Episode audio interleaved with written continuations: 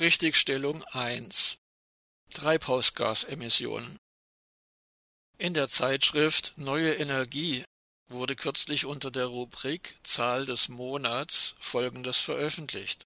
Zitat 30,8 Prozent sind die deutschen CO2-Emissionen bis Ende 2018 gegenüber 1990 gesunken. Ende des Zitats. Ist das korrekt? Die Redaktion der Zeitschrift Neue Energie bezeichnet ihr Produkt selbst großspurig als das Fachmagazin der Energiewende. Tatsächlich ist sie ziemlich leicht als Branchenmagazin der Windkraftindustrie einzuordnen. Und deren Lobby in Berlin ist in den vergangenen zehn Jahren nicht gerade durch Kritik an der obstruktiven Politik der Bundesregierung hinsichtlich der Energiewende aufgefallen. Kritische Stimmen sprechen von Speichelleckern. Offensichtlich glauben viele bei dieser Lobbytruppe, durch lobende Worte und Antichambrieren bei der Politik in Berlin könnten sie erreichen, dass ein paar Krümel mehr vom reichlich gedeckten Tisch der Energiesubventionen für sie abfallen. 30,8 Prozent. Wie steht es nun mit dieser Zahl?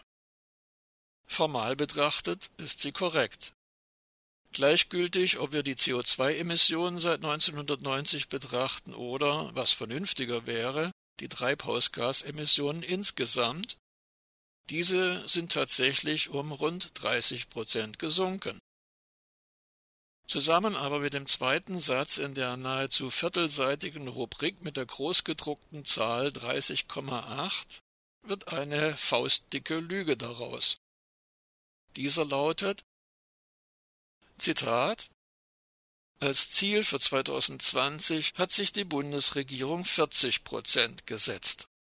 Ende des Zitats.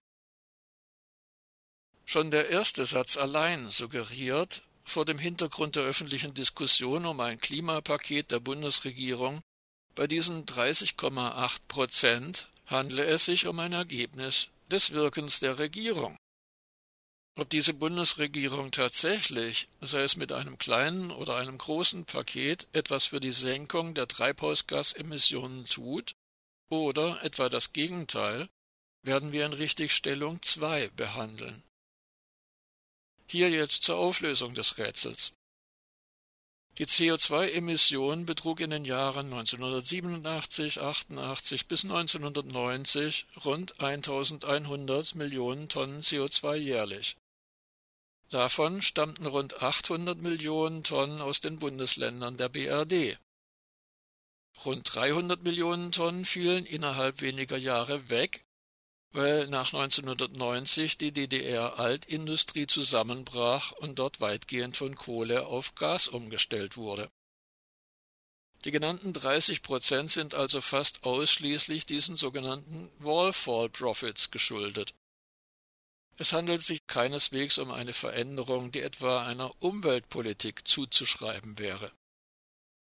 Und dieser Rückgang um 30 Prozent war schon um das Jahr 2000 weitgehend abgeschlossen, hat also weder etwas mit der sogenannten rot-grünen Ära der sieben Jahre von 1998 bis 2005 noch mit der Merkel-Ära der vergangenen 14 Jahre zu tun. Seit rund 20 Jahren verharrt die CO2-Emission Deutschlands fast konstant auf dem Level von 800 Millionen Tonnen, dem Level der BRD und der alten Bundesländer vor dem Fall der Mauer. Nun könnte Mensch meinen, es sei ja schon ein klimapolitischer Fortschritt, wenn die Klimagasemissionen nicht steigen, sondern stagnieren. Wie schon erwähnt, ist dieses Stagnieren jedoch ein Phänomen, das schon vor 2090 zu beobachten war. Der Energieverbrauch ist seit mehreren Jahrzehnten vom Produktivitätswachstum und damit auch vom Wachstum des Bruttoinlandsprodukts abgekoppelt. Und eines müssen wir uns auch klar machen. 800 Millionen Tonnen CO2 pro Jahr, über 900 Millionen Tonnen Treibhausgase, die Deutschland jedes Jahr in die Atmosphäre dieses Planeten pustet, heizen die Erderwärmung gefährlich an. Diese Emissionen müssten längst um weit mehr als die genannten 40 Prozent reduziert sein. Aber hieran besteht in der vom Kapital dominierten Berliner Parteienpolitik kein Interesse. Auch wenn von kleinen oder großen Klimapaketen geredet wird